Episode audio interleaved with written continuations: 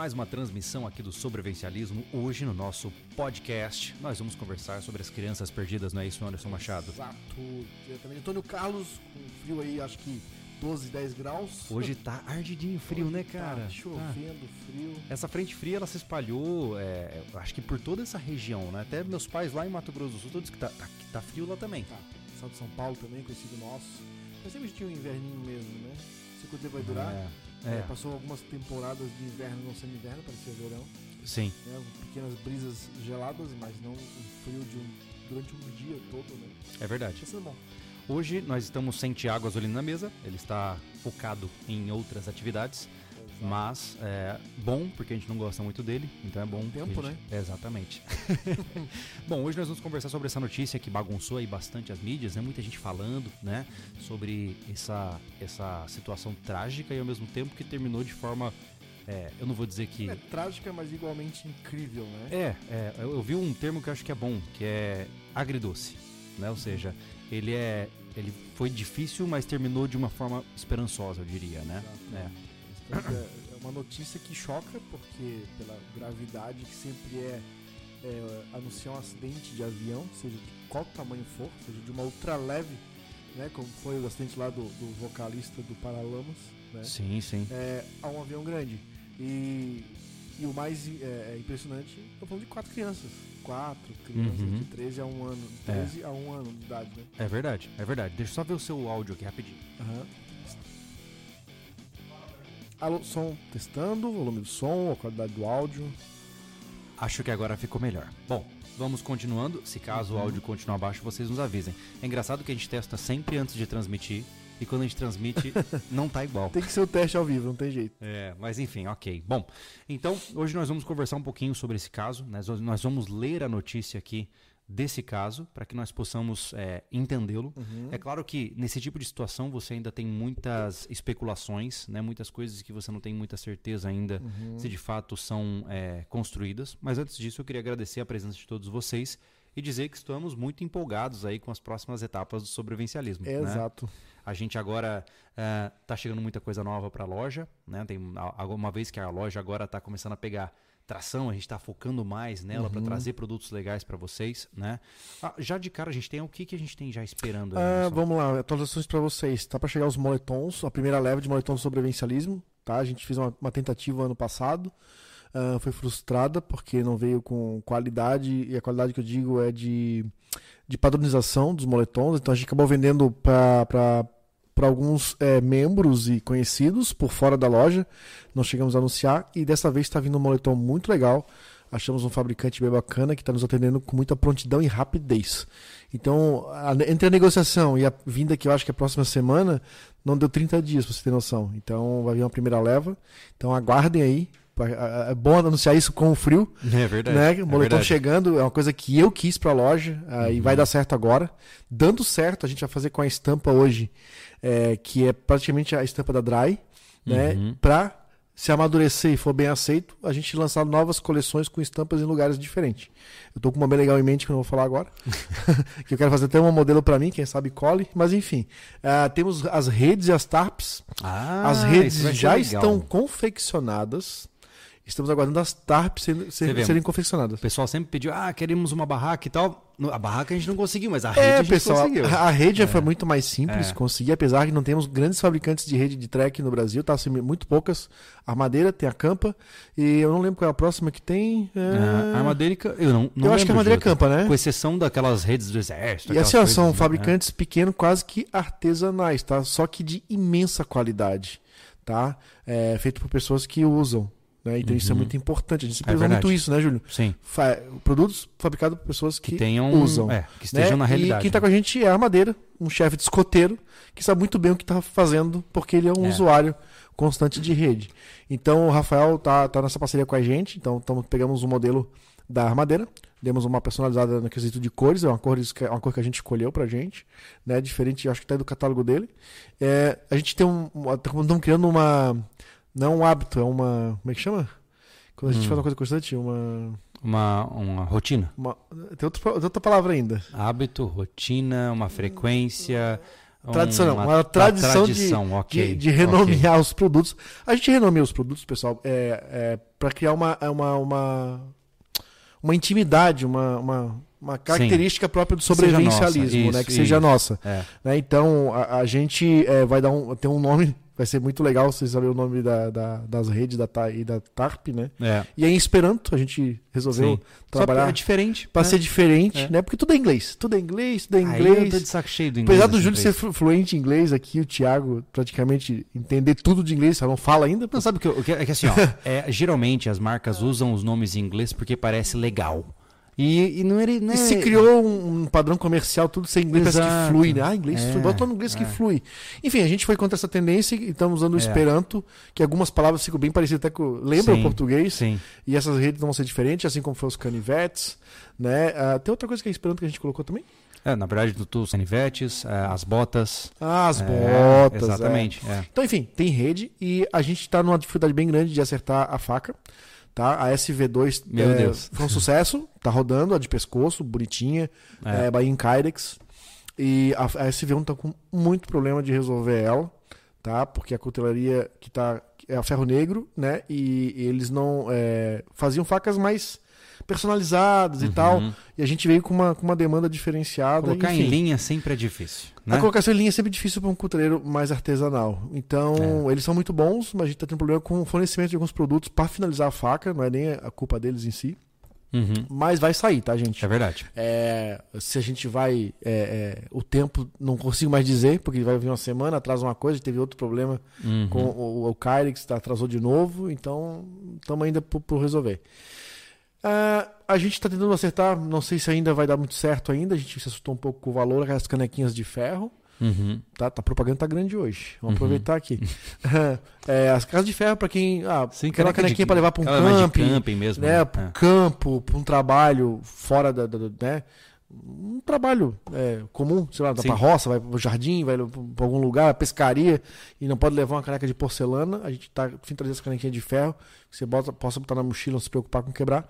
Aquelas mesmo de esmalte, uhum. tá? Então, a gente recebeu o modelo hoje, tá? A gente avaliou, gostou muito da arte que o Júlio criou aqui com a gente, uhum.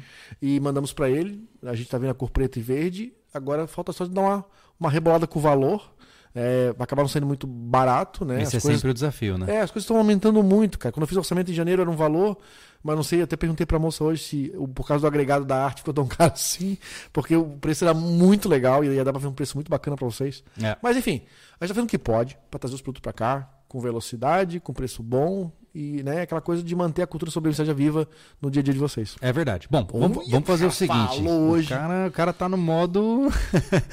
Mas tem garrafinha ainda. É verdade. Vamos, vamos, fazer o seguinte. Depois eu quero falar um pouquinho do portal, tem muita coisa legal que a gente está uhum. planejando para lá.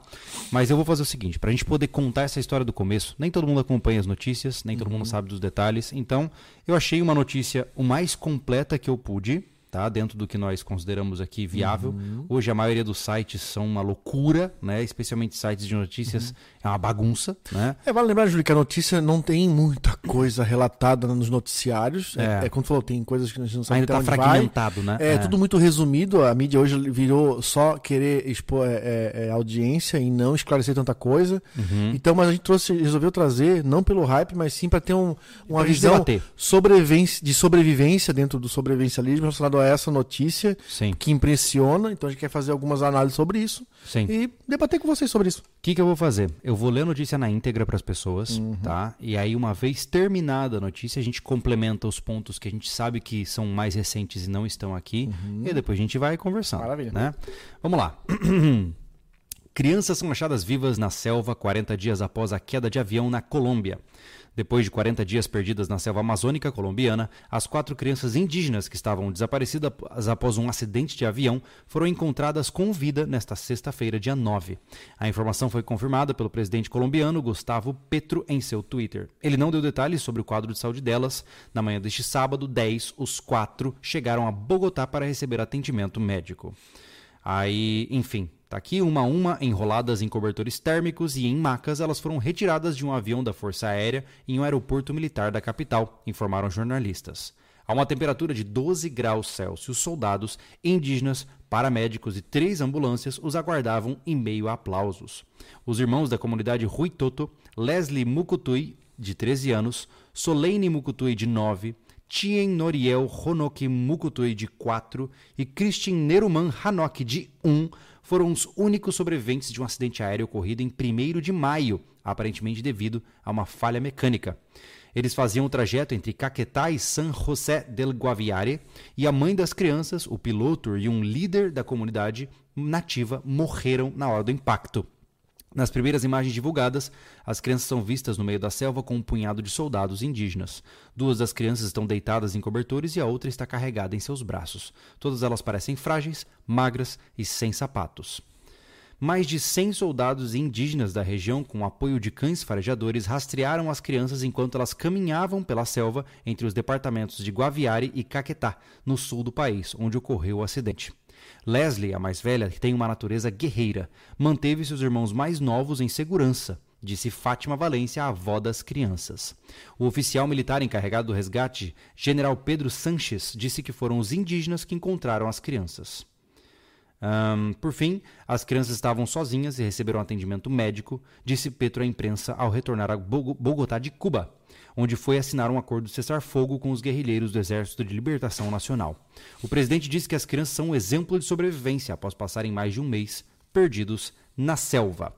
A busca foi realizada por militares indígenas da região, Uh, e aí, aqui. As Forças Armadas disseram desde o início que tinham esperanças de encontrá-lo por vidas. Um mês após o acidente, equipes de busca informaram ter encontrado pegadas humanas a 3 e 2 quilômetros a noroeste do local onde caiu o avião. No dia 17 de maio, Petro chegou a afirmar que as crianças haviam sido encontradas, mas a informação foi corrigida. O presidente se retratou. Depois disso, o dia mágico, né? A notícia do desaparecimento das crianças correu o mundo com vídeos e fotografias nos quais foram encontrados abrigos improvisados, galhos, tesouros, grampos de cabelo, sapatos, roupas, uma garrafa, frutas mastigadas e pegadas. Abre aspas, hoje tivemos um dia mágico que sem dúvida nos enche de alegria, chegando perto e tocando a paz no acordo que estava avançando com o exército. E agora eu retorno à primeira notícia que as comunidades indígenas que estavam na busca das forças militares encontraram as crianças, disse Petro aos repórteres. A busca foi difícil devido à densa vegetação da área, com árvores de até 40 metros de altura, a presença de onças e cobras e a chuva constante que impede que as pessoas ouçam possíveis pedidos de ajuda. Durante a busca, os militares carregavam alto-falantes com uma mensagem na língua materna das crianças indígenas, pedindo que parassem para que pudessem localizá-las.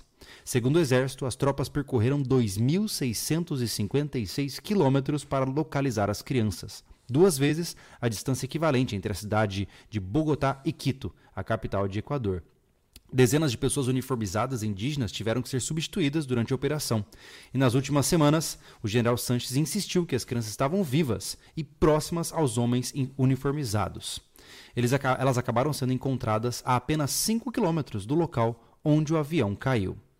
A sabedoria indígena. Para Petro, o que o salvou foi o aprendizado que tiveram com as famílias indígenas. Nessa região, de difícil acesso por via fluvial e sem estrada, as pessoas costumam viajar em aviões particulares.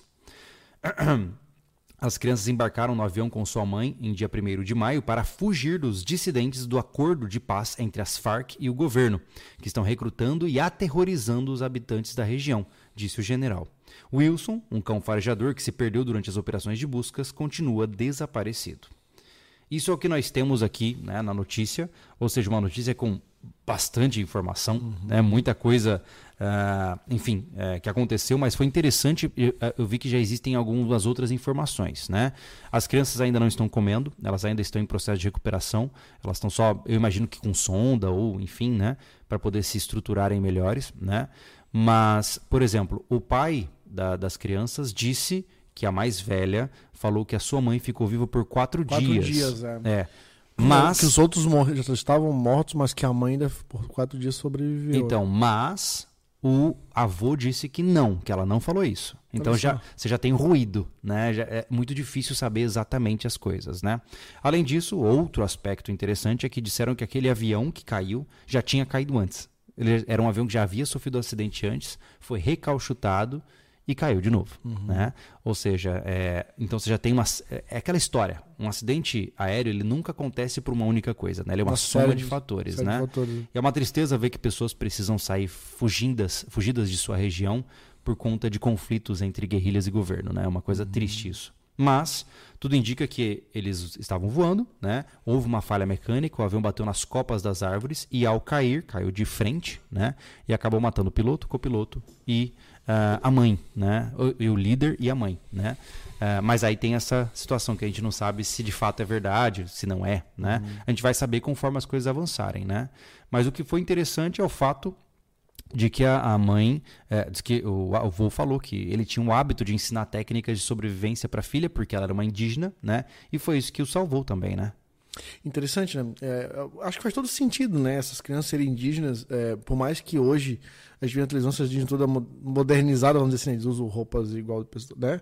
igual pessoas da cidade, uhum. tem celulares, televisão e tudo mais, uhum. mas a cultura ainda do, do aprendizado é, é antigo deles, algumas coisas de remédio, modo de alimentação, caça, uhum. né, de se cuidar, no, né, da, da, das... de manter as tradições, né? Toda, ainda é. acontece ainda muito, muito, muito, muito, né? Acontece na verdade, né? Sim.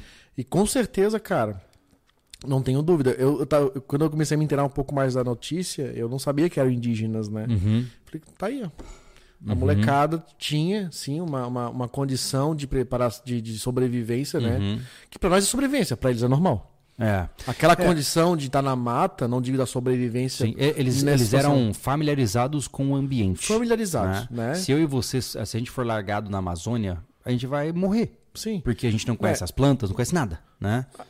Para começar na condição deles, são, né, um, a gente não está nem acostumado a andar descalço. Eles estavam com muito hematoma de picada de inseto uhum. e pés machucados, porque uhum. eles ficaram descalços. Sim. Cara, a gente não é demérito para nós, a gente não é acostumado, são pessoas que vivem na cidade, então a gente vive calçado no pé o tempo inteiro. Sim. Eu, quando era mais novo, cara, que é, é, a casa eu fui criado numa casa a um quilômetro da praia. Então, uhum. toda hora eu tava indo. E eu já descalço pra lá. Meu pé era uhum. grosso, cara. Hoje, uhum. pra eu andar numa brita, cara. Já anda que nem. Sabe? É, é. O pé fica sensível. É verdade. Né? Tá sempre é. ali aquecidinho. Sim. Né? Não endurece. O, o, o, né? A pessoa quando trabalha na, na obra, Fica a mão cascuda, o pé é a mesma coisa. É. Então eles estavam ainda assim com o pé machucado. Imagina, essas crianças estavam de dia e noite numa mata selvagem. Sim. É, é, uma insanidade, especialmente para criança de um ano, né?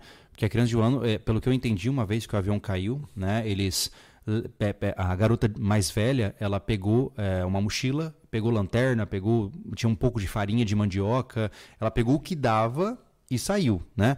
Supostamente, aí que tem essa, diver, essa divergência dos relatos, ela saiu porque a mãe falou: vão, né? Vão procurar o pai de vocês, uhum. né? Já outros disseram que essa mãe já estava morta, né? É, na situação. Mas independente dos fatores, é, a, a, mais velha ela tinha alguma concepção, tanto que toda vez que eles paravam, ela construía um abrigo né? Então ela fazia um, um, uma cobertura de folhas, tentava colocar uma cobertura acima deles. Então havia uma preocupação. Né? E veja que é, só porque é na selva o pessoal acha que é só quente, né? Mas ó, quando eles chegaram estava 12 graus. Uhum. Né? Pensa. Então eu fico imaginando.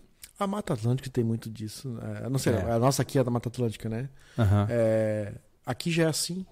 É, é, calor durante o dia, a gente frio, soa, mas à noite é extremamente frio. Né? E Enfim, é... a criança ali de um ano, provavelmente é de cola o tempo inteiro, né? Provavelmente. A é. maiorzinha foi. É, é, ela foi a guia, né? E pelo que eu entendi, como eu disse, ela já conhecia algumas frutas que ela poderia comer, né? E ela fez, provavelmente, ela inclusive teve a consciência de saber como racionar a ração, né? No caso, a farinha, né? Vale lembrar também que durante esse período o exército estava jogando é, é, rações de emergência na mata com a expectativa de que eles encontrassem. Uhum. Aí, mais uma vez, os relatos não estão muito claros, né? mas parece que ela, eles conseguiram usar algumas das, das rações. Né? Uhum. Então, eu não tenho certeza é, se de fato é, isso é verdade ou não. É difícil de saber. É né? difícil, não é? é? Mas ainda assim, pensa comigo, cara. A gente vê. É, tudo bem que reality show é outra coisa, né? Mas olha um Largados e Pelados, por exemplo. Cara, eles vão ficar 25 dias na mata, não sei qual é o tempo máximo, mas é já é um sofrimento terrível, né? E aí você vê crianças, cara. A mais velha tinha 13 anos de idade, pô. Né? E a mais nova não tinha nenhum ano direito. Uhum. Então, é, é, uma, é um, um nível de, de dificuldade que é absurdo, né? É absurdo.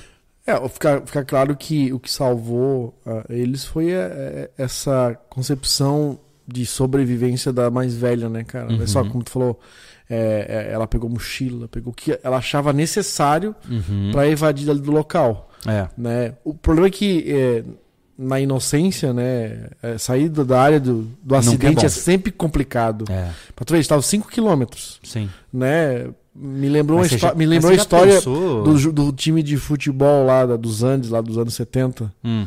Né? Que, que os ah, caras, sim, a sim. cidade mais próxima estava 32 quilômetros.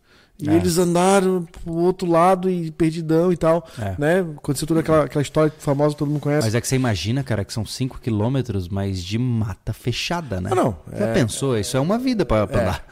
e na, na, cabeça de uma criança, cara, o tempo deve, é longuíssimo, né? É, é verdade. Eles não têm uma ideia formada do, do tempo, do tempo, não, da não. distância do tempo. De maneira, e, e imagina controlar é, na medida possível, né, de controlar a ansiedade que uma criança tem. Porque uhum. a mais uhum. velha tinha que motivar os mais novos, né? Uhum. Ela realmente deve ter tido uma resiliência, assim, fora de Nossa. série, fora de série. E, por outro lado, cara, é, quando você, você olha para crianças, você entende que as chances de sobrevivência de uma criança são maiores. No sentido de, cor, de corpo. Porque a criança, ela por ser mais jovem, ela tem tá no ápice da sua capacidade, né? Uhum. Muitas vezes não desenvolvida por completo, mas ela e outra, o pensamento mais simples de uma criança muitas vezes a salva da desesperança. É, mas no né? caso da de um ano já não chega tanto, né? Porque ainda ah, não, não tá aí... com todos os anticorpos ainda é. 100% e tudo mais. É, mas eu não outros... me refiro nem a isso. Eu digo assim, ó, é, você quando adulto, imagina, você perdido na Amazônia há 20 dias, todo ferrado, né? Gente morta no avião. Cara, você começa a desistir, né? Uhum. Porque você já conhece muito da vida a ponto de entender que as suas chances são pequenas. Só que para uma criança, é, ela talvez não pense nisso. Entendeu? A criança só vai falar, cara, eu tenho que achar os mais meus pais, tem que achar adulto, tem que, enfim. Pelo pensamento mais simples de uma criança, ela está mais blindada contra desistir da vida. Uhum. Entende? Então, talvez esse tenha sido o grande diferencial é, que, que talvez tenha levado eles em frente. Só né? vai, né? Pra é... eles só, só vamos indo. É, é. isso é assustador. E, e, vale lembrar né, que é, isso para mim é uma constatação interessante, mas por outro lado sempre leva a mesma história. Né? Você hoje, né, quem está nos ouvindo aqui agora, a chance de uma pessoa se perder na mata hoje em dia é quase nula. Uhum. Né? Porque para você se perder na mata tem que ter muita coisa dando errado. Né? Eu imagino que todo mundo que está nos ouvindo não more numa tribo no meio da Amazônia. Uhum. Primeiro. Né? Segundo, se você vai para a mata, você tem que estar tá bem equipado. Né? É, e se você, tá, se você tem o costume de voar de avião né? É, por zonas é, é, é mais selvagens, aviões pequenos, você já tem que ter um aparato mais construído. Tem que ter uma né? preparação, é. É. é. hoje eu percebo aqui pessoas que se perdem na mata hoje são pessoas que, por exemplo, quem vai para um trek e entra numa. Como a gente tem muitos relatos, tipo aqui no Camirela, uhum. que é a montanha da nossa região aqui mais, mais alta, que a gente, eu e o Júlio já subimos. Já subimos lá em 2017, onde eu quase morri, né? Eu tava muito, muito, muito despreparado. uh, já tem muito relato de gente se perdendo aqui naquela montanha. É uma montanha de 900 metros, acho que deve ter o quê? 8 quilômetros? 6 uhum. quilômetros de sub. Não, a, a, o, o trajeto inteiro deve dar uns Uns 12 ida e volta. É, né? É, é bem é. pequeno. Só acontece, o cara vai lá na aventura, uhum. ele não tem noção nenhuma que existe pessoas assim. Pessoa uhum. que vai num lugar, por exemplo, numa cidade. Sim, vai só na Ela loucura. não consegue ma é, é, mapear pontos de referência. Sim. Uma pessoa dessa, quando entra numa, num mato, é tudo igual para ela. Essa pessoa tem chance gigante de se perder. Uhum. Porque tem trilhas que não são muito bem demarcadas. Sim. Eu e tu, quando fomos mesmo lá, tava meio nebulado. Sim, né? sim. É, passa é, um período trieiro, de, é, né? passa um é. período de inverno, onde ninguém mais frequenta o local, o mato cresce e a trilha um pouco se perde. A chuva dá uma uhum. lavada no chão, cria mais é. buraco, cria outras trilhas. E então, essa pessoa está muito propícia a se perder. Então, uhum. por isso que eu quero, eu quero chegar. Qual é o momento que tu vai se perder no mato?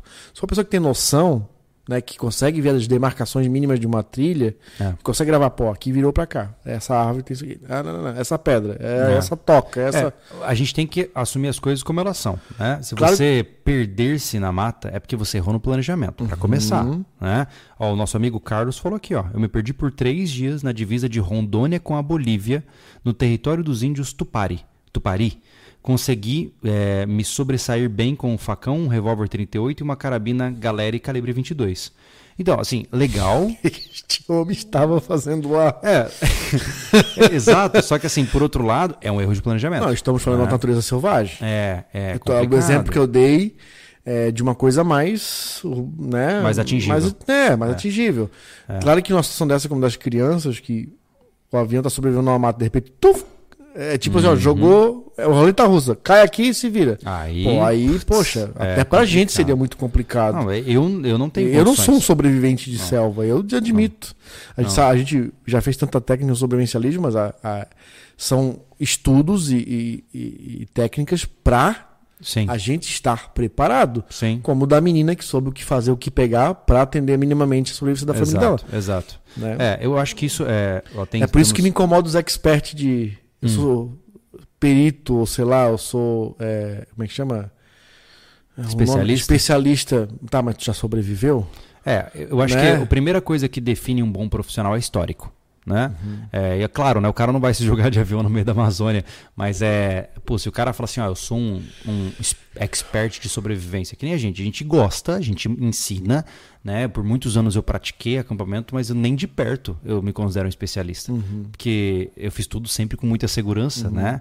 Agora, o cara passar aí, tipo, 20 dias acampado de maneira a gente autossuficiente. sempre tá deixou pegado. muito claro isso, É. né? Como eu que não sou um profissional da construção, que é o que eu mais abordo no sobrevivencialismo, Uhum. já fiz coisas a minha vida inteira que duram, estão durando até hoje, não, ou não estragou, ou não pegou fogo, sabe? Uhum. Eh, Sistemas elétricos, hidráulicos, até obras de alvenaria, Sim. que até hoje, né, pelo meu conhecimento, eu divido hoje, mas Sim. não porque Você não é um eu- especialista eu, não sou um especialista com experiências de construção e estudos aprofundados. É verdade. Não. Né? A gente, aqui no Sobrevivência, faz muita troca de experiência. É. Eu acho engraçado. A Luciane falou aqui, ó. Sobrevivência mesmo é você nascer numa favela e chegar na idade adulta, vivo e como um homem honesto e decente e trabalhador. Pra esse eu tiro o chapéu. Luciane, é que assim, ó. Cada coisa no seu lugar, né? Eu poderia rebater dizendo assim, ó. É, sobreviver mesmo é você ir pra Marte sem uma roupa e sem oxigênio. Tipo, é, você pode sempre reduzir o absurdo ou tirar as coisas de contexto. cada área tem né? sua sobrevivência. É, eu acho né? interessante, é, a gente tá falando sobre crianças que sobreviveram numa mata e a mulher querer jogar a cartada da, da, da dificuldade econômica e social. Tipo, não, não é o lugar para isso, Luciane. Isso não cola aqui, né? E sim, eu concordo com você que deve ser uma vida muito difícil, Oh. né? Mas é, o que que o bumbum tem a ver com as calças, né? Então, tem uma cueca no meio. Vamos lá. Ah, olha só, o Sérgio perguntou pra gente, se fossem vocês, o que fariam? Esperar e aguardar o resgate? Sim. Sim. Sim. Na, na, na diretriz que eu conheço, né? A não ser, cara, que você saiba exatamente para onde você tá indo, Isso, é. né? A ideia ali é uma que é usado tudo que está à disposição na- na- no local da queda. Uhum. Cada avanço que eu desse para qualquer direção seria muito bem demarcada para voltar. É. Porque, cara, a queda de avião tem que ficar no local da queda. A gente então, É. soube uma, alguns anos atrás de um cara né, que o avião caiu e ele saiu do local, um piloto, Uhum. e, Tá, deu, e tá. deu trabalho para as buscas Sim, porque ele não sim. permaneceu Acho no que tá local. aqui citado aqui. É. Tá aí, né? É, mas aí que tá. A grande questão eu vejo assim, ó. Como que funciona quando você está num lugar desconhecido?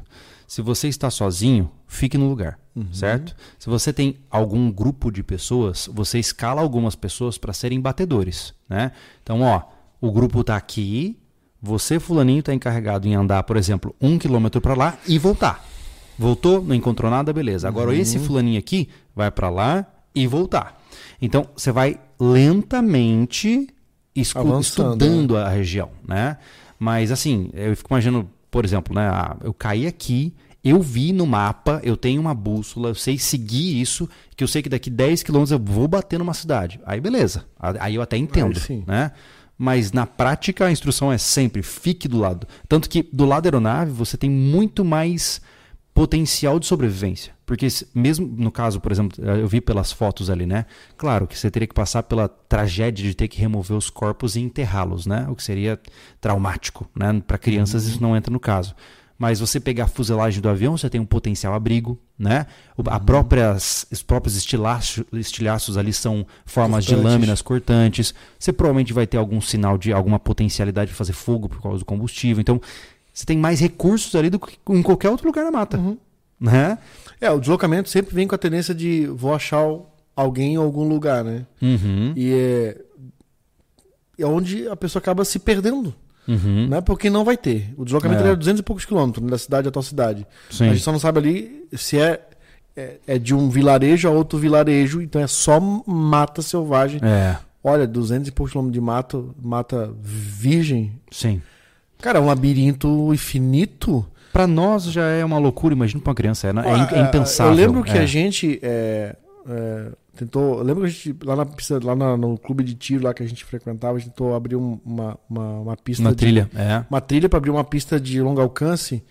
E a gente avançou que 50 metros para cima e demoramos mais de hora é. para ir abrindo, sabe? É. Pra, pra, pra, pra para escapar da, das. Cara, abrir mata fechada é terrível. Das depressões do terreno, e de uma pedra. Anderson, lembre-se uma coisa importante, né? Quando a gente anda no mato, a gente tem facão para abrir a mata. Eles não tinham não nem tinha isso. Nada, é. Entendeu? Imagina é. você ter que ir empurrando o arbusto para passar. Uhum. É uma loucura. Cara, né? a gente tava 5 é. km. Quanto eles não se deslocaram nesses 40 dias para dar 5 km? Pois é. Ver? Pois é. É uma é, loucura, né? É, é totalmente ali é, vulnerável a um monte de bicho de tudo quanto é tipo. É uma insanidade. Assim, é, Total, cara. existem estatisticamente eles são uma, uma anomalia. Imaginar, imaginar é. a Luna sozinha Não, numa, numa assim, mata qualquer. Eles são, eles são uma anomalia em relação à estatística, uhum. né? 99.999 morreria, eles sobreviveram. Uma né? onça acabava com todo né? mundo ali, cara. Ó, o Radamés nos doou aqui, obrigado Radamés, ele falou o seguinte, ó. Vocês já ouviram a história do Antônio Senna, piloto que caiu na Amazônia em 2020, ficou 36 dias é sobrevivendo na selva e seria legal uma conversa com ele. Pelo que eu soube, ele é de Brasília, né? É, ele é um rapaz que seria legal fazer um, bate-papo, oh. assim, né? E eu até gosto de, da ideia de conversar com a pessoa depois que alguns anos se passaram, sabe? Uhum. Porque aí já consolidou Sim. a situação, sabe? E eu também não gosto de, eu pelo menos, eu não gosto de virar um urubu de tragédia. Eu, eu não acho legal isso, sabe? Chegar lá, oh, mas e aí, você tá bem? Mostra um machucado aí. sabe? Não, não, não é legal, né? Mas é uma possibilidade, né? A história dele é bem interessante também. Uhum. Ó, o Jamison falou aqui, ó. Vejam a história do Milton Verde. Eu conheço essa história. Ele ficou 72 dias esperando por resgate no meio da Amazônia. Isso ocorreu nos anos 60 e infelizmente ele faleceu. Se eu não me engano, encontraram o, o avião desse cara é, no meio da mata, depois de muitos anos. Uau. E aí, quando encontraram o avião, eh, me corrijam se eu estiver errado, tá? É, quando encontraram esse avião, que perceberam que ele ficou ali por muito tempo ainda vivo esperando resgate. Pensa que loucura, cara. Aí é uma tristeza, né? Uau. Passar, passar três, dois meses, cara, esperando alguém chegar. E se não chegar? Dois meses. Pô, crianças é... ficaram um mês e meio quase, pô. É, e o mais interessante do caso das crianças, né? É que elas ficavam assustadas com os militares e se escondiam na mata para não serem vistas. Houveram situações, segundo o que eles relataram, que os militares passaram a menos de 20 metros delas. E elas estavam escondidas. É, porque eles usaram, falantes com a chamada da avó. Por quê? Porque, da avó. Pensa comigo. Claro, porque estão num conflito militar, né? É. Eles já estão, eles já foram, eles já se, se retiraram daquele lugar. Eles estavam mais de... com medo dos militares do que animais, cara. Pois é. Pois é. Então você imagina, eram crianças que saíram de uma zona de conflito, de violência. Uhum. Então quando elas estavam na mata e começaram a ouvir militares e cachorros, elas queriam se esconder porque elas achavam que elas iam ser mortas. Olha, olha que loucura. Além de estarem perdidas na mata, ainda acharam que haviam hum. perseguidores. é uma, é uma loucura. é uma loucura. Tanto que diz que, pelo que eu entendi, e, e, novamente é muito fragmentado, o cachorro tal do, do Wilson lá, ele achou as crianças, achou. retornou ao exército para tipo tentar avisar, mas a equipe de resgate não entendeu que o cachorro achou as, as crianças, pelo que eu entendi. É meio que misturado essa história. É, já tem uma notícia que eles é. acharam a pegada do cachorro junto com a das crianças. Isso, isso. E aí diz que o, o, o, as crianças falaram que o cachorro, quando ele, ele, eles, elas tromparam o cachorro, o cachorro ficou três dias com elas e o cachorro tava bastante magro. E só. Tipo, é só isso que eles uhum. sabem. Depois o cachorro foi embora e desapareceu, né? Eu tenho severas dúvidas de, de que esse cão é. tá vivo, né? É, diferente de, uma, de um, um, humano, né, que ainda consegue criar estratégias, o cão é instintual, né? E um cão no meio da Amazônia, cara, um pastor belga, uhum. pouco provável, né? É verdade. É, mas enfim, é, ele morreu, ou enfim, talvez ele tenha morrido, para soar mais otimista, cumprindo a missão que era a missão dele, né? Então, é isso aí. Se eu tiver a honra de morrer cumprindo a minha missão de vida, eu também ficarei feliz. Né? É, vamos... tem, tem, pessoas que se chocam muito. É, hoje, por conta dos animais, eu lembro, a Sofia falou assim: Mas eu não estou indignada que não acharam o cachorro.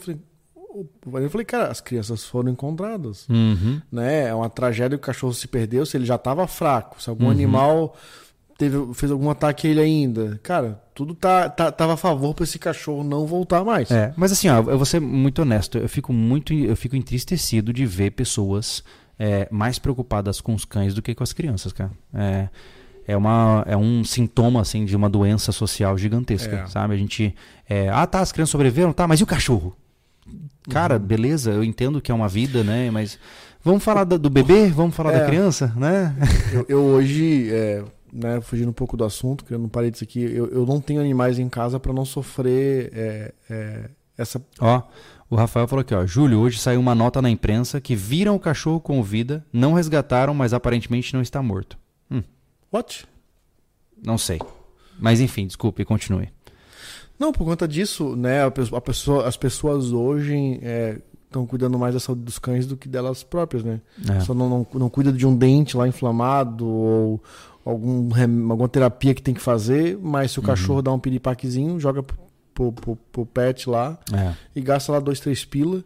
É. Né? E, e... é porque em uma sociedade muito carente, né, os cães se tornaram um, amuleto emocional muito forte. Né? Muito, né? mas virou uma coisa muito custosa, né? É. De um Eu dinheiro, não acho... de um dinheiro que as famílias não deveriam estar disponibilizando para Sim. animais. Me desculpe quem gosta de animal, hum. não sou contra. Uhum. Tem um monte de gente que tem, os rapazes têm, tem amigos que têm ah, dentro eu de já casa. Paguei toneladas de dinheiro Minha mãe cães, tem. É. Só que para mim não serve. Por conta disso, eu, eu ah, eu criei uma regra própria. Eu não vou ter animal. Sim. Não vou ter. Sim. Porque, eu, porque aquela coisa, como tu mesmo já falou, né? Pô, agora eu tá comigo, eu sou obrigado a ter essa responsabilidade. Uhum. Pra eu não me obrigar a isso, eu não tenho. Sim. Então tem bicho. Nenhum gato eu tenho, cara. E eu gosto de animais. Sim. Sabe? Quando eu vou na tua casa, brinco com teus cachorros, na casa da mãe com meus cachorros, brinco com os cachorros é. do Thiago. Mas é um compromisso, né? É um compromisso. É né? um compromisso. Bom, eu particularmente, é, novamente, né? Eu acho que é muito legal você ter cães para suporte emocional muito legal. Uhum. Só tomar cuidado para não exagerar e colocar é, a vida de um animal na frente da vida de uma criança. Uhum. Né? Isso é, é um indício que alguma coisa está um pouco exagerada né, dentro da tua definição de prioridades. Né? Olha só, o Bruno perguntou aqui, ó, Júlio, você acha que as crianças conseguiram fazer fogo? Olha, pelo que eu pude observar, nós não, não há indícios. Não, é. E eu, sinceramente, cara, as chances de você fazer fogo no meio da floresta amazônica são nulas, praticamente. Né? É, tem muita gente que, que acha que fazer fogo é fácil, viu? Pessoal, é. você já sabe quando você compra um carvão no supermercado, ele está uhum. nas condições ideais. Ele está ele tá ali é, estocado na prateleira do mercado, ou no estoque do próprio mercado, é, fora de umidade, bem condicionado. Quando você leva seu carvão para casa, você faz um, faz um churrasco. Você uhum. usa metade desse carvão. Aí você uhum. guarda o carvão ali no fundo da, da, da garagem. Talvez no próximo churrasco você já vai se quebrar inteiro para fazer um fogo. Uh. Então agora tu imagina tu pegar uma madeira cheia de umidade, não, não, acumulada de semanas ou anos ou a vida inteira. Eles não tinham ferramenta de corte, pô. Uma que não tinha ferramenta de corte, não tinha nem ferramenta de fogo. Né, então, assim, não tem nenhum relato. Provavelmente eles comeram o trigo como farinha. Sim. Então, assim, ó, Só comendo. Sabe? Pelo que eu soube, diz que a mais velha fez um copinho de folhas para poder alimentar. Alimentar não, dar água para beber, né? Uhum. Então provavelmente ela deve ter feito tipo um pirão, né? Com água e farinha para tentar dar para criança, né? Uhum. Porque era o que sobrou, né? Não tinha mais nada. Né? É. Hum, olha só, o Carlos. O Carlos tá pra, pra polêmica. Ele falou que tem gente que está abrindo mão de construir uma família para cuidar de pet. Para mim, uma velhice sem filhos e netos é uma velhice solitária. É, Carlos, é aquela história. É, cada um, é, é, é, como, como eu gosto daquele ditado em inglês, né? Whatever floats your boat, né? Que é o que flutuar o teu barco, beleza, né? O problema é quando querem incutir esses valores em pessoas que não concordam com eles, né? Então, eu desejo sorte para quem aposta sua vida em animais. E eu fico feliz que eles sejam felizes assim. Ah, né? Se a pessoa tem. Eu não tenho nada contra quando você tem condições, né? Ou se a pessoa, é. tipo, não tem filhos e tem condições e tem cachorros, é. 10 que seja. Top. Uhum.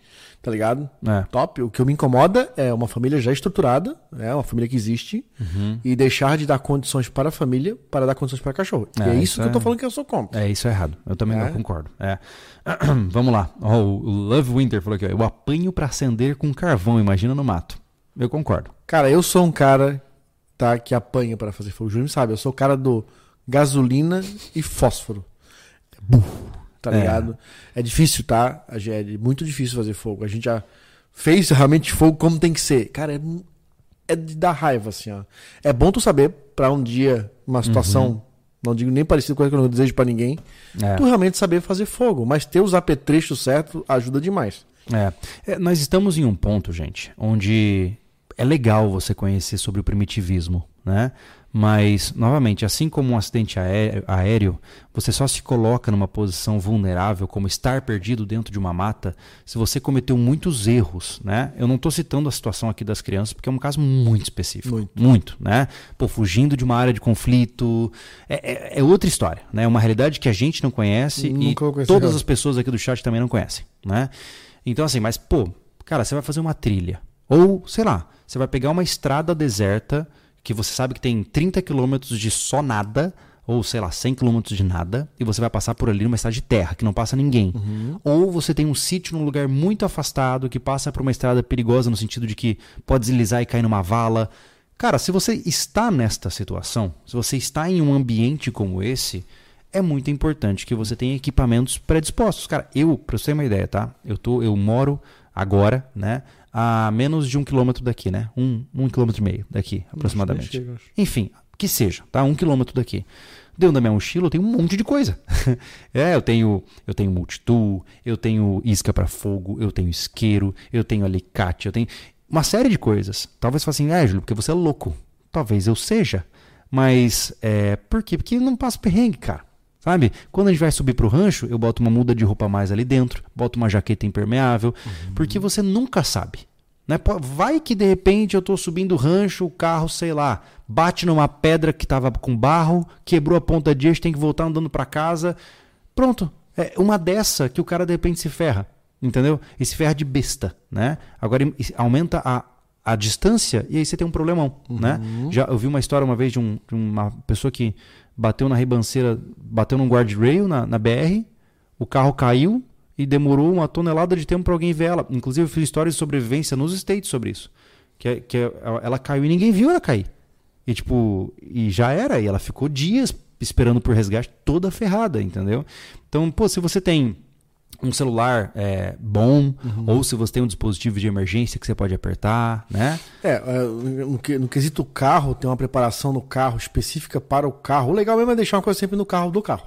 Que tu não dependa de lembrar de levar. Ah, sim, do carro tem que né? ficar fixo, uma né? Coisa, É. Uma coisa é tu ter uma mochila no teu dia a dia, deslocamento urbano, trabalho, é, trabalho casa, né? É, uma coisa é uma viagem, Uhum. né? Que você é, talvez coloque no seu, no seu checklist coisas que você vai precisar do outro lado, né? No, no checkpoint lá, É. é, que são roupas, é, é, enfim, é, material de limpeza, de higiene e tal. Mas calcular as, possibilidades, as, as probabilidades de É. problemas nesse trajeto é muito importante, porque você vai fazer uma viagem daqui por Santa Catarina mesmo. A gente passa Uhum. trechos, por exemplo, quando a gente ia pra Serra, eram 150 quilômetros daqui, a gente passava trechos de 10 quilômetros de nada. É.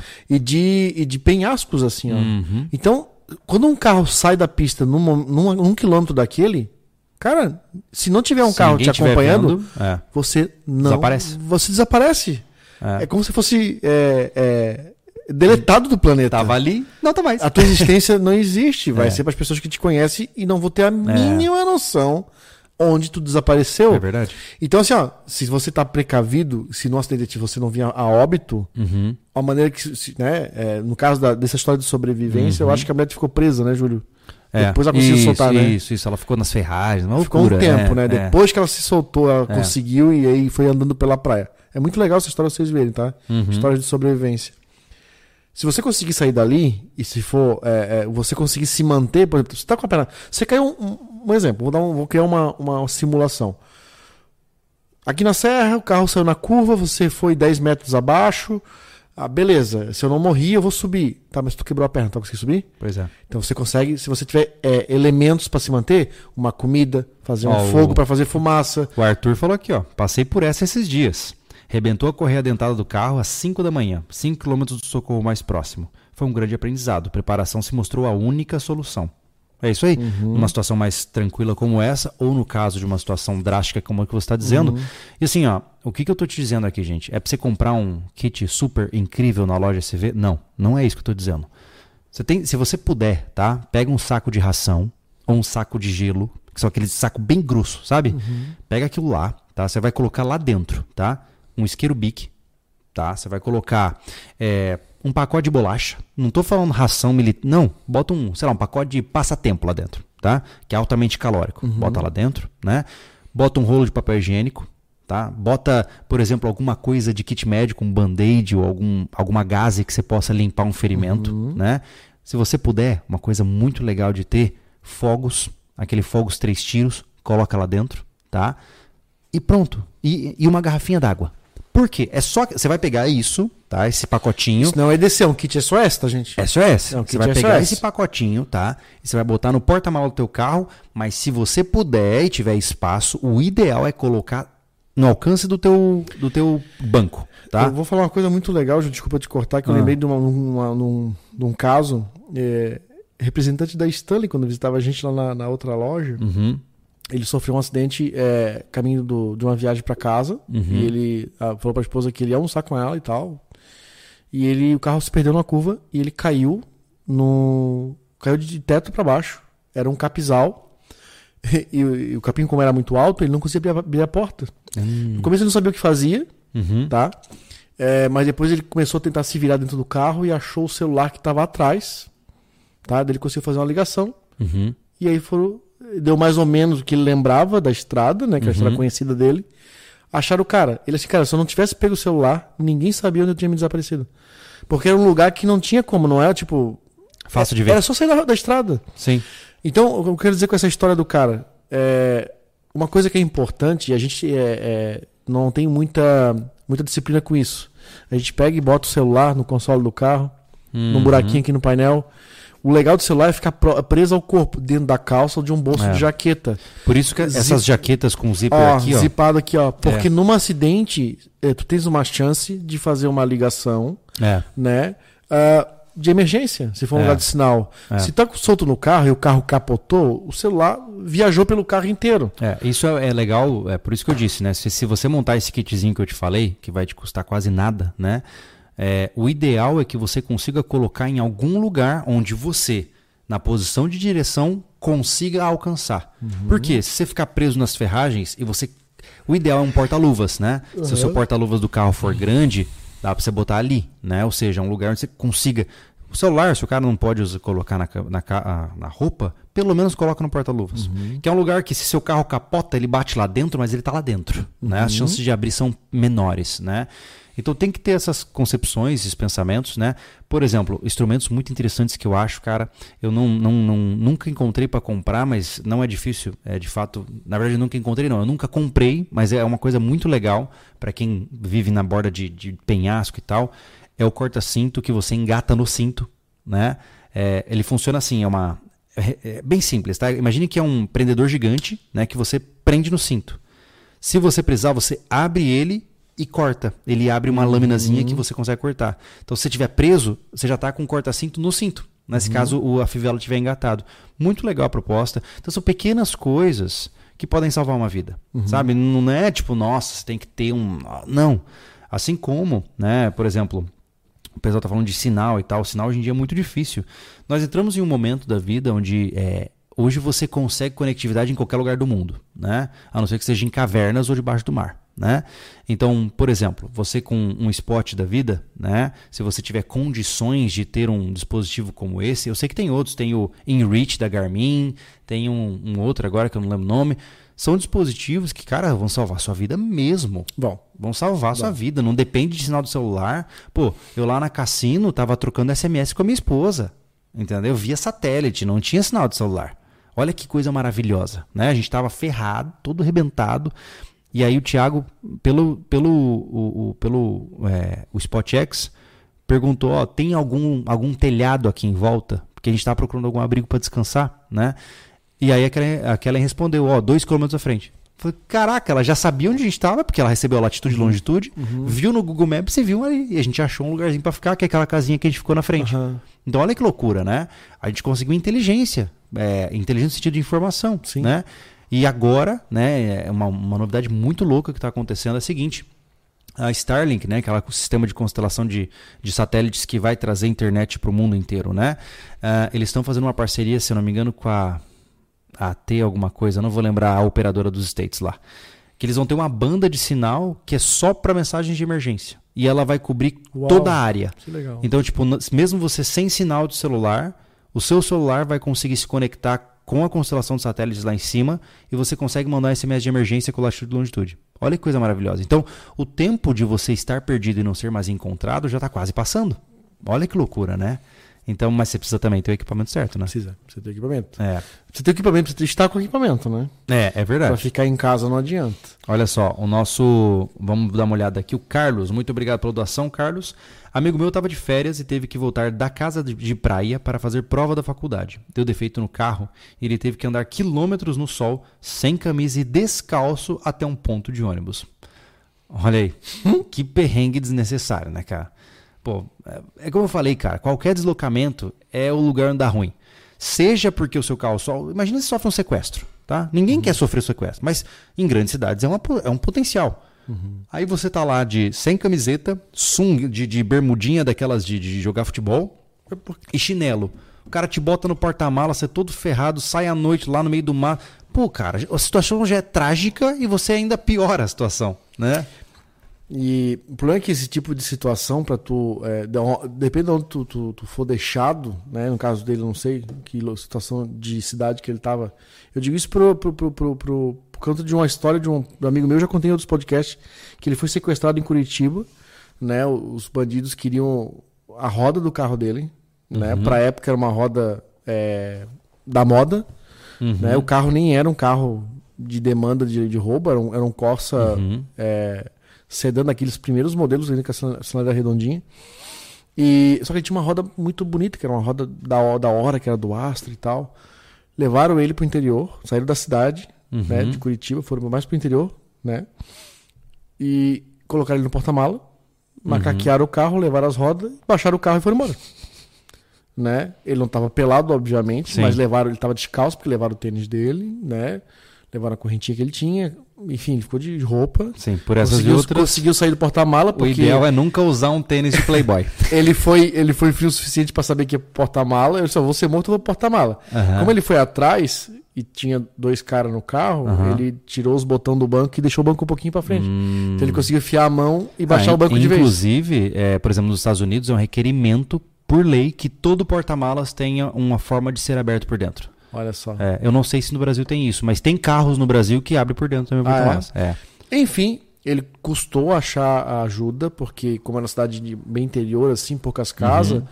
por quem é que abre é, a porta não, ele ia passar cara o dia com, inteiro lá. com cara de cidade, né? Sim. Sim. E foi bem, bem, bem, bem, bem traumático, assim. Pô, ó, imagino. Né? Imagina. Olha só, vamos lá. É, o pessoal está perguntando o Pix. Gente, o Tiago hoje ele está em reunião com o Conselho de Segurança Municipal, né? Então ele não está presente aqui. E o Tiago é que tem acesso ao Pix. Isso, é, tá? Então eu peço desculpas, mas eu não vou conseguir conferir mensagens via Pix para vocês. Tá? Agradecemos tá? quem está fazendo, mas Isso. hoje eu não vou conseguir ler. Exatamente, exatamente. Olha só, é, vamos ver aqui mais aqui. Ó, o Bruno Ontem, na região de Curitiba, um caminhão de combustível tombou. A polícia fechou a rodovia por risco de explosão. Nisso, as pessoas em ônibus de linha e carros ficaram presas até hoje cedo, fora o frio. Ui. É o que eu falo, cara. Assim, ó, você não precisa ter o saquinho de emergência que eu falei. Mas, mano, pelo menos, pelo menos, um pacote de bolacha e uma garrafa d'água você tem que ter, né, cara? E um papel higiênico. Melhor é. dizendo, um lenço umedecido, né? Pô, é só em três itens. E você compra no mercado. Sabe? É coisa muito. Não, é muito fácil abastecer o carro com o mínimo para 24 horas, para 48 horas. É. Muito, muito, muito fácil. Muito fácil, assim, ó. É, e é uma situação dessa de bobeira, um acidente que ninguém esperava, trancou a rodovia no meio do nada. É. E você tá lá sem. Tanto que. Não consegue é, é, fazer as necessidades, porque vai Sim. se limpar como? Sim. Né? Não consegue beber uma água, não consegue comer. É, tanto que, por exemplo, é, você ver como que é, né? Quando eu fui para Campo Grande a última vez, é, meus familiares são de Campo Grande, Mato Grosso do Sul, né? Minha família é de lá. E são 1.300 quilômetros, 1.200 e poucos quilômetros, né? E, e eu estava em um momento onde minha esposa estava gestante e a Luna ainda era menor, né? Devia ter os seus 3, 3 para 4, né? O hum. que, que a gente fez? É, além de equipar o carro inteiro, eu tinha, pra você ter uma ideia, um reservatório de 25 litros lá atrás, né? Com a bombinha de limpeza, eu tava com comida, eu tinha até um fogareiro a gás, tudo bonitinho. Tinha até um porta-pote. Né? Ou seja, eu peguei o porta-pote lá do container. Ai, viajou com o bacio. E pasme, né? Pasme, no meio do caminho, a aluna tava com muita vontade de fazer o número 2. Paramos na borda da rodovia, ela utilizou o vasinho lá, demos descarga, vamos embora. Ou seja, ah, é uma bobeira? É, mas ajudou. sabe? E a sensação que eu tenho, pelo menos quando eu olho para isso, é assim, pô, que bom, né? Quer dizer que eu, eu ajudei, né? A, não, dá uma situação de dever cumprido. É. Ó, o Leonardo Grilo, olha o homem aí. Em uma situação extrema, viagem de avião, por exemplo, onde a BOB é limitada. Caso aconteça uma emergência, o que podemos levar sempre e qual blindagem mental mais adequada? Cara, é blindagem mental contra um desastre aéreo é quase mínima, né? Até porque as chances de sobrevivência já são restritas. Bastante. Você está voando a mais de 800 km por hora, a 12 km de altura. Cara, se você sobrevivesse, primeiro, pô, já dá graças a Deus. Né? As chances já estão do teu lado, né? Uh, segundo, que na minha concepção, em caso de um desastre aéreo, como eu disse, o avião já tem muitos recursos. Muitos. Né? Se for um avião comercial ainda, né, de, de passageiros, você tem 200 pessoas dentro do voo, né? E você tem uma enormidade de recursos ali dentro, né? E você vai ter uma enormidade de recursos estatais e municipais, etc, para encontrar esse avião. Além de que é um avião grande, né? uhum. né? Então, na minha concepção, é, não tem muito que você pode carregar, infelizmente, né? Você pode carregar um kit médico, mas é um kit médico insosso ali, né? Você vai botar band-aid, gás e coisinha. Você não vai botar, por exemplo, é, uma caneta de descompressão, essas coisas complexas, uhum. tesoura, não. Mas você pode levar algumas coisas, né? Pode levar uma garrafinha d'água, acho que já pode entrar com garrafinha d'água, né? Você bota lá um, novamente, um pacote de passatempo, né? Que já é muito mais do que muita gente leva, né? Então, na minha concepção, a viagem de avião, ela sim é assustadora, né? Porque na hora que cai, você já assume que morreu, né? Mas se você sobreviver, as chances são de que você vai ser resgatado muito rapidamente. Exceto, né? Como mar. você falou, é, mar. No mar já é um problema sério. Né? É, mar já é muito difícil, mas sobreviver também é muito difícil, né? E no caso lá, você vai atravessar os Andes. Então... mas nessas situações, nós já temos legislações vigentes que o avião tem que ter kit de sobrevivência, aquela coisa toda. Então, apesar de você não poder levar muitas coisas é, importantes, eu acho que o foco é você pensar em meios de fortuna. É você desenvolver a tua criatividade. É ver, por exemplo, né, se você tiver condições disso, ver um pedaço de cinto lá e usar como cordame, ver uma fuselagem e improvisar uma faca e coisas do tipo, né? É porque quando se, se fala, no, se, se, se olha o noticiário de um desastre aéreo, cara, só se vê a tragédia em si. É. Não se olha a sobrevivência. É. O, no caso de um avião comercial, cara, meio de fortuna assim, ó. É, é o que bomba. É, gigante, porque é. tem comida, os aviões comerciais têm muita comida. Sim. Tá? Imagina que eles estão preparados é, para alimentar duzentos e poucos passageiros. Então tem comida pra caramba. Uhum. Né? Dado o número de baixas que vai ter no acidente desse. É. Uh, é. Tem material de, de, de, primeiro socorro? Tem. Tá? Sim.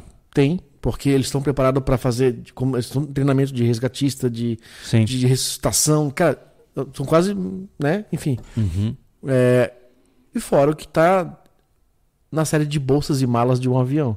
Sim. Claro que isso vai estar espalhado, é, mas... mas... é a área de sobrevivência. Mas é gigantesco. É, é aquilo ali. É. Né? Não tem nem por que pensar em. Não em tem como. É. Né? E como tu falou, o resgate é imediato. Sim. Se for em terra, logo acham, né? a não ser que seja. É, é, nossa, no meio de, de, de, Se o avião apagou totalmente o sistema, ele navegou sem nenhuma, nenhuma, nenhum tipo de, de, de, de controle aéreo. Exato. Né? Exato. Olha só, o Namir, Elias, fala Namir, tudo bem, cara? Ele falou que comunicação é tudo. Namir, a gente tem uma novidade boa aí que daqui a um tempo a gente consegue trazer para vocês. Nós estamos num processo aí de aprender e sermos supervisionados por um especialista dentro do mundo LoRa 32, tá? Ou seja, o Low Range é, Communication mesmo, aquela linha dos pagers que a proposta é a gente criar um dispositivo fácil de você criar, você deve manjar disso. É, é, um dispositivo muito fácil de você criar que você pode conversar independente da rede estar operante ou não, né? Então, eu sei que muita gente não gosta da ideia da gente divulgar isso porque é super ultra underground, mas o nosso papel aqui é, for, é, fornecer ferramentas para pessoas responsáveis, hum. né? E eu acho que o benefício é maior do que o malefício, ah, né? Então, mas enfim, no futuro vai sair aí para vocês também, tá bom? Olha só, vamos lá.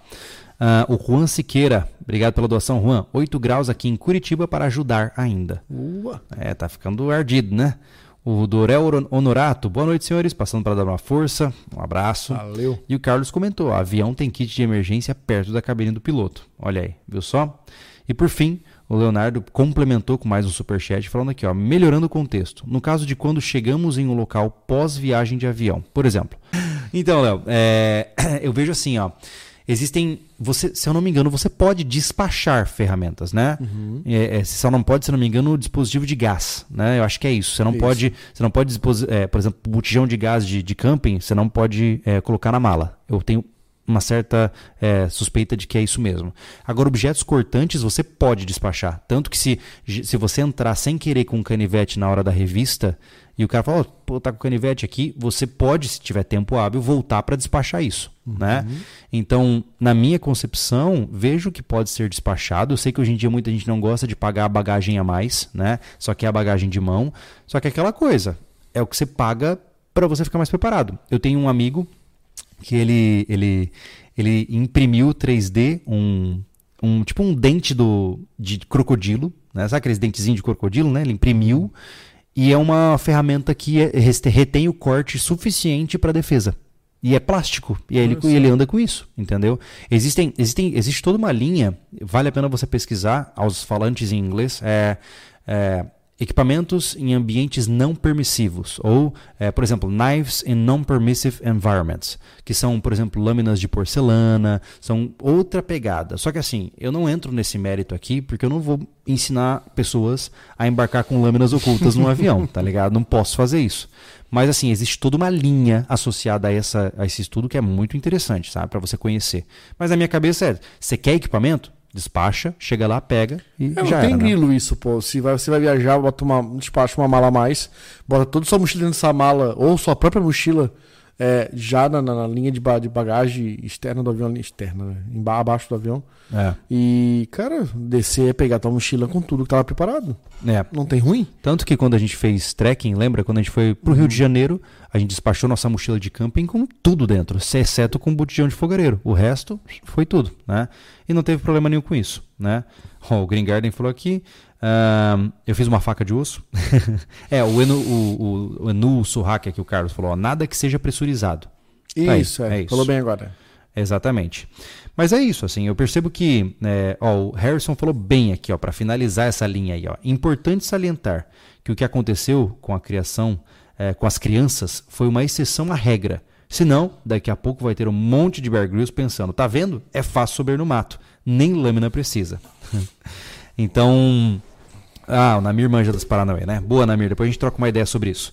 É, mas enfim, resumindo a história, é, sim, eu concordo. Cuidado em falar assim, pô, se essas crianças fizeram, eu vou conseguir também. Não dá de jeito maneiro. É, nós vimos aqui um ponto fora da curva que muito provavelmente não vai acontecer novamente tão cedo. Né? Uhum. Então, de maneira geral, é, fica o aprendizado. Né? Entender que, sim, é, para quem tem o, o, viés mais espiritual, foi um milagre.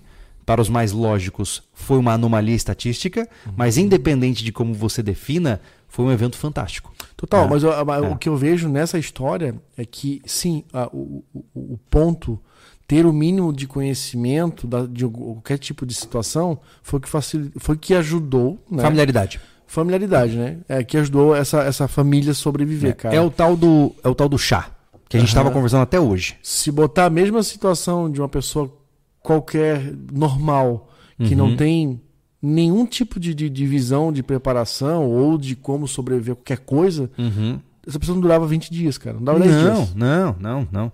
É, é, por isso que eu falo que, é, ainda mais, cara, esse negócio de programa de sobrevivência me, me incomoda profundamente porque incentiva o cara a inventar moda. Por exemplo, né, o cara sofre um acidente, sei lá, tá lá na mata, Ele viu um monte de programa de sobrevivência. O que, que ele vai fazer? Ele vai sair cortando madeira para fazer abrigo e, vai, e gastando caloria. E gastando uhum. caloria. Cara, se você está em uma situação de você estar tá perdido, é o Exaon, cara.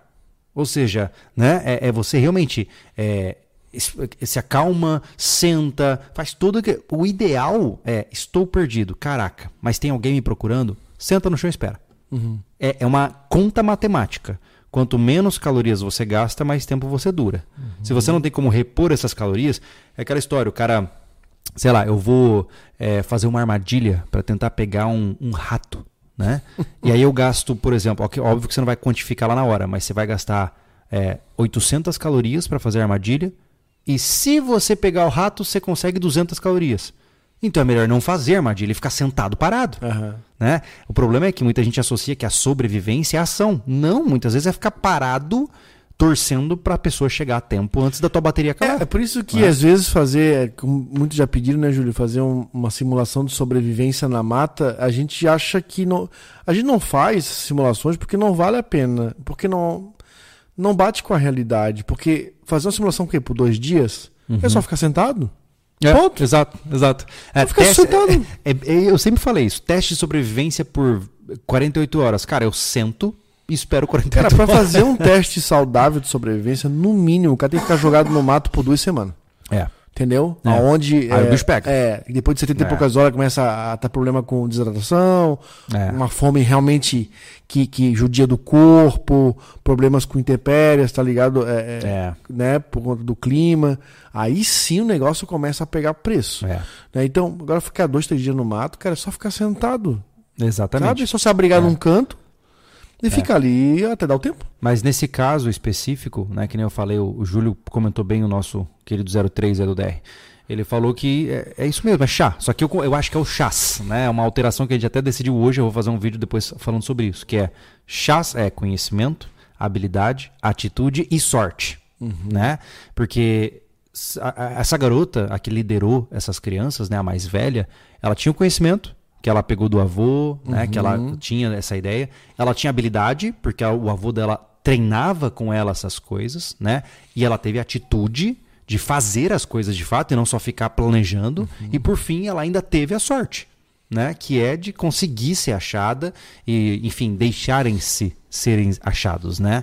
Então é uma soma de fatores. Bastante. Infelizmente, tem algumas coisas na nossa vida que a gente tem que jogar para sorte mesmo, né? Uhum. Algumas vezes você pode estar 100% preparado, estruturado, organizado e você tem azar. Né? Tem pessoas que têm, têm as ferramentas e não sabem usar. A gente conhece muita é. gente assim, né? É. Tem, tem, tem, tem habilidades que não sabe usar, tem ferramenta não sabe é, manipular com as ferramentas, tem, uhum. um, sabe, tem um carro fantástico que não sabe pilotar direito, né? é bem isso, é bem isso. Então, assim, fica o lembrete, né? De não, uh, não subestimar essas crianças, né? E muitas vezes por entender também que você precisa olhar para isso como um evento que é exótico, mas que um dia, dependendo de como a sua vida é, eu não sei o que você faz, né? Tem gente que, pô, o cara é, é topógrafo, por exemplo, anda no meio da mata direto. Cara, você tem que estar tá muito ligado nessas coisas, né? Uhum. Se você é da cidade e nunca pisa na grama, aí beleza, né? Tanto faz, vira, vira uma, uma, uma diversão olhar uma história lá, né? É a história do náufrago, basicamente, está uhum. longe de você. Mas se você se importa com sobrevivência humana e acha isso interessante, vale a pena aprender um pouquinho. Né? E vale a pena é, ter uma precaução mínima na sua vida. Né? Uhum. Tem pessoas, situações como essas aí para aprender. É. Não é só tipo, ah, mas foi fácil, ah, mas porque não sei o quê, ah, porque ela era indígena. Cara, pega a história e vê o que, que ela fez uhum. que manteve ela viva. Ó, ela catou as coisas, ela é. cuidou da irmã, ela se manteve fazendo abrigo. Sim. Tem que pegar a situação e transformar em algo útil para ti. É. Olha só, o Delson falou aqui, é, Júlio, não sei se você já tem vídeo no canal, mas recomendo explorar a área de ervas medicinais, tipo chás. Seria muito bom ter esse tipo de conhecimento quando está na mata. É, Delson, entenda que para o sobrevivencialismo como nós acreditamos, tá? É, entenda que a sobrevivência na mata ela é um, um pedacinho do sobrevivencialismo, mas o sobrevivencialismo é uma totalidade muito maior certo? E no momento atual a gente realmente acredita, por exemplo, uma coisa que eu tenho interesse em fazer é fazer um herbário. Ou seja, eu tenho um lugar na nossa, na nossa propriedade onde a gente intencionalmente plantou várias É, ervas seria muito legal resgatar, né? Sim. Da época. Eu, eu, eu- um bom tempo da minha vida, eu, eu tive contato, né? Contato não, eu consumi isso porque minha mãe, Uhum. da geração dela, né? Ela teve essa realidade, né? De não ter a, a medicina à disposição, por uma Uhum. série de fatores, né? Que na- no tempo dela, a ilha de Florianópolis era um, era um interior, praticamente, né? É. Tirando o centro da cidade. Uhum. E isso se perdeu-se. Ninguém mais planta um chazinho, uma hortelã no quintal de casa, num É. cantinho, que é tão, era tão fácil, né? Sim. Dar num vaso esse negócio. É, eu cresci co- tomando chá de erva cidreira direto da direto, pô. É. Hortelã, Boldo. penicilina, Nossa, boldo mesmo, dor de barriga direto. boldo era direto. Então, assim, ó, a gente quer resgatar, a gente quer fazer um, um canto desse com toda. Aí sim, quando a gente tiver isso à disposição, É. né? Isso tem, acho que tem que. A cultura do sobrinho tem que, tem que ir mostrando. A É, gente lentamente mostra, vai. a gente mostra como cultivar essas plantas para depois ensiná-los como usá-la. É, entenda Né? uma coisa, tá? A gente vai entrar numa nova fase agora, né, Anderson? É, hoje a gente passou o dia pensando em roteiro de vídeo, pesquisando, buscando por alternativa, o que, que a gente vai fazer e o que, que a gente decidiu como uma pauta importante. Vai ser a única pauta? Não, mas o que, que a gente vai fazer especialmente nos vídeos de semana? O rancho vai continuar, como todo mundo conhece, né? Nos vídeos de semana a gente vai começar a trazer habilidades que saíram do primitivo e agora estão numa pegada mais medieval. Ou seja, como criar alimentações que duram um longuíssimo tempo, como preservar a alimentação, como perdão, estocar a alimentação, como fazer técnicas, por exemplo, de cozinhar ou de fogo que sejam mais antigas, porque essas técnicas elas já nos acompanham há séculos.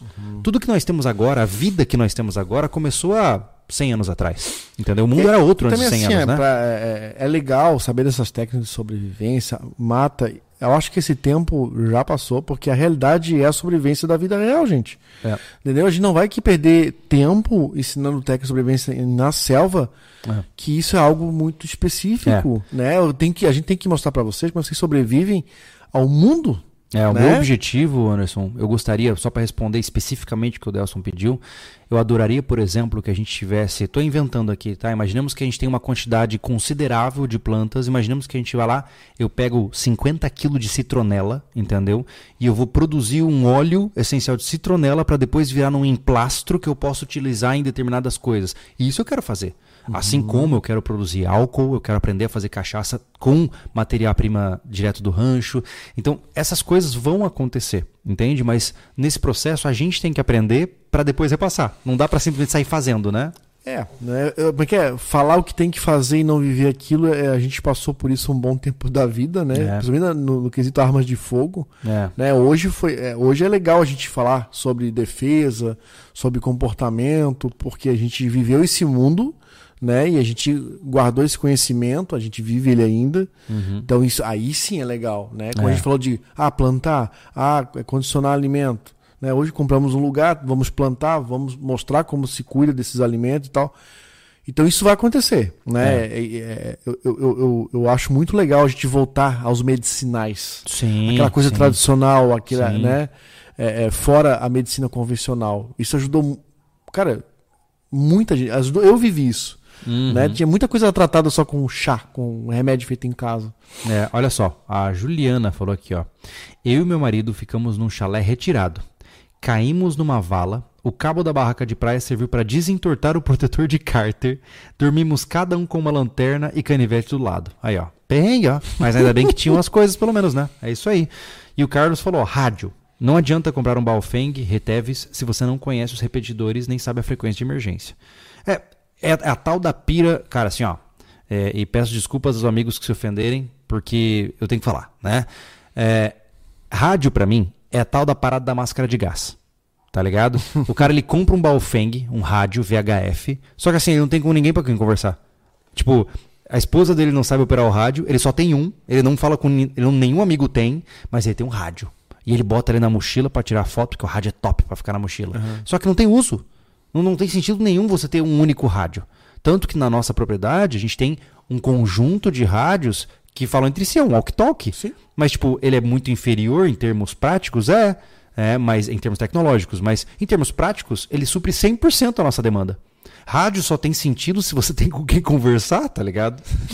Imagina você ter seu WhatsApp sem contato nenhum. Não vai. Eu que tenho para emergência. É, é, é, como eu falei, rádio para mim, se o cara não sabe o que ele tá fazendo, é a mesma pira da máscara de gás. Ele sonha que no, no apocalipse. Ó, pra mostrar, mostrar o pau que mata a cobra, olha só que eu acabei de sair vindo do mercado desse podcast. Olha lá, ó, pronto. É, e eu digo isso não com o intuito de ofendê-los, tá? Mas só pra gente lembrar da realidade também, cara. Aí, ó.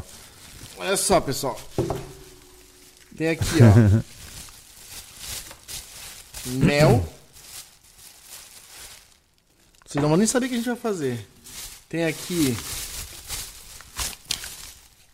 bacon, queijo, trigo, fermento, trigo, grão de bico, lentilha. Tem bastante coisa. Tem. Ó, o Caio chutou aqui pizza, soja, soja, Ai, meu Deus. Nossa, é muita Mi coisa. Milho amarelo. Olha lá. Tem amendoim. e tem feijão vermelho. Que tal? Pensa, ninguém vai adivinhar que a gente vai fazer isso tudo aí. É verdade. Mas vai é uma coisa muito legal. Mas assim, o nosso foco agora é assim, ó, é oferecer para você formas de alimentação mais consistentes e que podem durar longos tempos. Eu tô com uma técnica, cara, que eu vou gravar amanhã se tudo der certo. Não consigo ainda garantir que eu vou postar cedo, mas pra você ter uma ideia, a gente vai testar agora uma técnica que faz ovo durar mais de dois anos. Nossa, fantástico. Pra você ter uma ideia. É, é, é, é são é, receitas do século XVIII não são do, do, Facebook, entendeu? Então são coisas que a gente está pegando na fonte, entendendo como funciona e é fascinante. Então, gente, eu tô falando de ovo cru. É, ovo cru. Tirou do galinheiro, tirou, tirou do, do, pacote, guarda ali, dois anos durando. É fantástico. Né? Acho que é uma é. coisa que foi muito legal é, achar esse, esse, esse, condicionamento de ovo, porque era uma coisa que ficava. Poxa, eu vou ter galinha, eu posso ter 200 ovos por semana, mas como é que eu guardo esse ovo? É verdade. Pronto. É verdade. Vamos mostrar para vocês um jeito de guardar um alimento dos mais básicos do planeta, que é fazer um ovo. É. Né, a, a longo, a, por longo tempo. É. Então, essa é a nossa vibe agora, né? E a gente está muito animado para trazer isso para vocês. E mais importante do que tudo isso, novamente, voltando ao tema de hoje, né? É, sobrevivência é muito complexo. Nada é tão simples quanto parece, né? Essas crianças, elas são, é, de fato, uma história extraordinária, mas elas servem como uma inspiração no sentido de motivação, uhum. mas não no sentido de ok, eu vou fazer também. Uhum. né? Então fica a lembrança para vocês e eu acho que a gente conseguiu cobrir bem esse ponto, né, Anderson? Cobrimos, cobrimos bem. Eu queria só finalizar lembrando para vocês que é, o nosso podcast não acontece sozinho, né, cara? A gente tem muitas pessoas que nos apoiam, se, nós temos nossos apoiadores. Se você é um sobrevivencialista hoje que não tem com ninguém pra, com quem conversar, sabe? Você fala assim, pô, cara, eu gosto desse negócio e nenhum amigo meu gosta de sobrevivencialismo, não tem interesse, né? Saiba que se você se tornar membro aqui do canal, e tipo, e eu digo isso porque assim, ó, a gente não ganha praticamente nada do nosso não. membro, tá? Aqui embaixo, naquele tornar-se membro. Você clica ali, você se torna membro, você vai pagar acho que R$7,99 por mês, acho que é isso. Aí você vai no canal e vai na aba de comunidade. E na aba de comunidade vai ter um link para você entrar no grupo de Telegram onde só membros estão. E nesse grupo, cara, tem agora acho que já 300 pessoas aproximadamente focadas em conversar sobre sobrevivencialismo. Então, se você não tem com quem conversar sobre esse assunto, você se tornando membro, você vai ter todo esse grupo social para conversar. Tá? A nossa teia, que a gente montou depois de muito tempo, foi de pessoas que a gente foi pescando nesse grupo. Né? E você pode fazer o mesmo. Né? Hoje nós temos amigos hum, próximos que já estiveram nas nossas casas, que já conversam diariamente conosco, que apareceram ali. Né? Então é um lugar de socialização muito legal. Né? E se você quer se aprofundar ainda mais nessa integração, o portal SV é o caminho também. Né? No nosso portal nós temos vários assinantes dedicados. Né? O portal ele tem toda uma dinâmica diferente, não tem pedido de curtida, o negócio é bem na lata, né? A gente traz técnicas muito diferentes, com profissionais diferentes, não só eu e o Anderson falando, mas um monte de gente diferente. Então vale a pena você conferir lá também. Né? Hoje o Netflix está mais caro do que o nosso portal, por exemplo. Né? E a diferença é que no, no, no nosso portal você aprende. No Netflix você se distrai. Se distrai. Né? É. Então fica a ideia para vocês, tá? E eu acho que é isso, né, Anderson? É isso aí. Não se limite no sobrevivencialismo, você quer entrar no mundo, porque eu sei que é difícil pra caramba botar sobrevivencialismo, a cultura dentro da família. Todos nós temos essa dificuldade de, de de, de, de, repassar isso, né? E de entender uhum. e de acreditar. Ainda tem muito, muito. É, Como é que chama, Júlio? Como é que eu. Tô, meio, tô, tô no meu ponto de querer dormir, tô cansado. é, resistência, muita resistência a entender, é, porque é uma cultura ainda é muito recente no, Sim, aqui no Brasil. É um processo. É. Mas que quando as coisas acontecem, faz toda a diferença. Sim, é verdade. Né? É verdade. Então não se limite, se você quer se tornar um sobrevivencialista e não quer ficar é, sozinho e se sentir desestimulado a desistir logo, seja membro, né? Entre pro portal que também tem chats para poder conversar com outras pessoas aqui. São pessoas que realmente acreditam, são engajadas, estão aqui dentro do portal e não é merchan para vender. Eu quero que você esteja preparado. Não, né? não infelizmente, isso, assim, infelizmente, temos que cobrar um valor para fazer isto funcionar e até isto daqui, que é o, né? As pessoas esquecem Mas, que, o, que o assim, YouTube paga um mês, um mêsinho. São 50 reais, tá? Paga um mês, R$ 49,90. Paga um mês, Assiste tudo que tem lá. Faz uma maratona e depois cancela. Não tem problema. Eu só quero que você curta. E se você falar, pô, mano, mas é massa. Acho que eu vou ficar. Puta, que legal, sabe? Eu não quero que você pague o pacote gigantesco lá para dar dinheiro e depois uhum. se sentir mal. Uhum. Não. Primeiro testa, veja se é algo que você quer, gostou, curtiu, fica. Você vai ser sempre muito bem-vindo, certo? É isso aí. O André fazendo propaganda pra gente, o grupo tá bem legal, vale a pena, pessoal. é isso aí. Olha, ó, o Terra Nostra já falando aqui, ó, Júlio, parei de procurar ouro no meu rancho a partir de ontem porque saiu um hangout com um geólogo falando sobre as chances de encontrar ouro, é, ouro dentro do Brasil. Olha que loucura. Então, tem muito papo massa lá dentro, eu recomendo, tá? Mas, enfim, chega de propaganda. Espero que vocês tenham gostado desse debate que nós fizemos aqui hoje, é isso Anderson? E lembrando para vocês, tá? Que o mais importante de tudo isso é vocês continuem aqui conosco, né? Continuem assistindo os nossos vídeos. O YouTube agora está passando por mudanças bastante interessantes. Uh, a gente já tem o Shorts que está acontecendo, agora o YouTube está começando a incentivar que os canais gastem dinheiro para propagar os, o canal dentro do próprio YouTube. Uhum. E aí, por fazer isso, ele está reduzindo ainda mais o alcance dos canais. Então, é aquela máxima. Eu acho que vocês lembram da época de Facebook. Lembra? Você tinha, assim, por exemplo, uma página com 10 mil seguidores. Aí você postava e você atingiu os 10 mil. Aí o Facebook falou: não, peraí, vamos resolver isso aí. Aí você tinha que promover a sua postagem para chegar a 10 mil, senão você chegava a 3. Né? E aí ficou nisso e foi piorando cada vez mais nesse sentido, né? E hoje o YouTube está indo para a mesma linha. Então, os grandes criadores de conteúdo, e especialmente os pequenos, vão ter que rebolar nos 30 agora, né? Para lembrar que você não pode confiar no algoritmo para você saber que a gente tem postagem aqui. Você tem que lembrar. Por exemplo, eu tenho canais que eu lembro os dias que eles postam para poder conferir. Né? Então eu recomendo que você faça o mesmo. Não porque eu quero teu tempo de atenção, fica aqui com a gente, né? Mas é porque eu sei que a gente tem coisa muito legal que pode te ajudar também, né? É, as coisas estão estreitando, a gente está tentando fazer de tudo para poder continuar aqui com vocês. Até, a gente já, falou em outros podcasts, até, vão, vão até onde der. Isso. Né? A nossa segunda opção, se tudo né, melar por aqui, é o portal, né? Sim. Que a gente sempre vem falando. É, se a gente um dia sumisse, né, do nada, né? Sim, não, e se um é, dia... A gente estaria lá também, ainda tentando lá. E se um dia ficar tudo inviável, cada um vai dar um jeito de pagar as contas e a gente vai fazer tudo, só que sem filmar. Né? Pronto. É a mesma Aí coisa. vamos ser sobrevivencialistas full, full fora é. das câmeras. Né? Exato. E só para lembrar, para quem tá perguntando, terça-feira às 8h30 da manhã nós temos vídeo. Na quarta às 19 temos podcast e no sábado às 20 nós temos a estreia do episódio do Rancho. Esse é o nosso calendário, tá? Uhum. Só você botar aí no, no lembrete aí do celular que já era. Fechou? Fechou, gente. Obrigado por estar com a gente mais uma vez, tá? Segue, continue aí seguindo o sobrevivencialismo.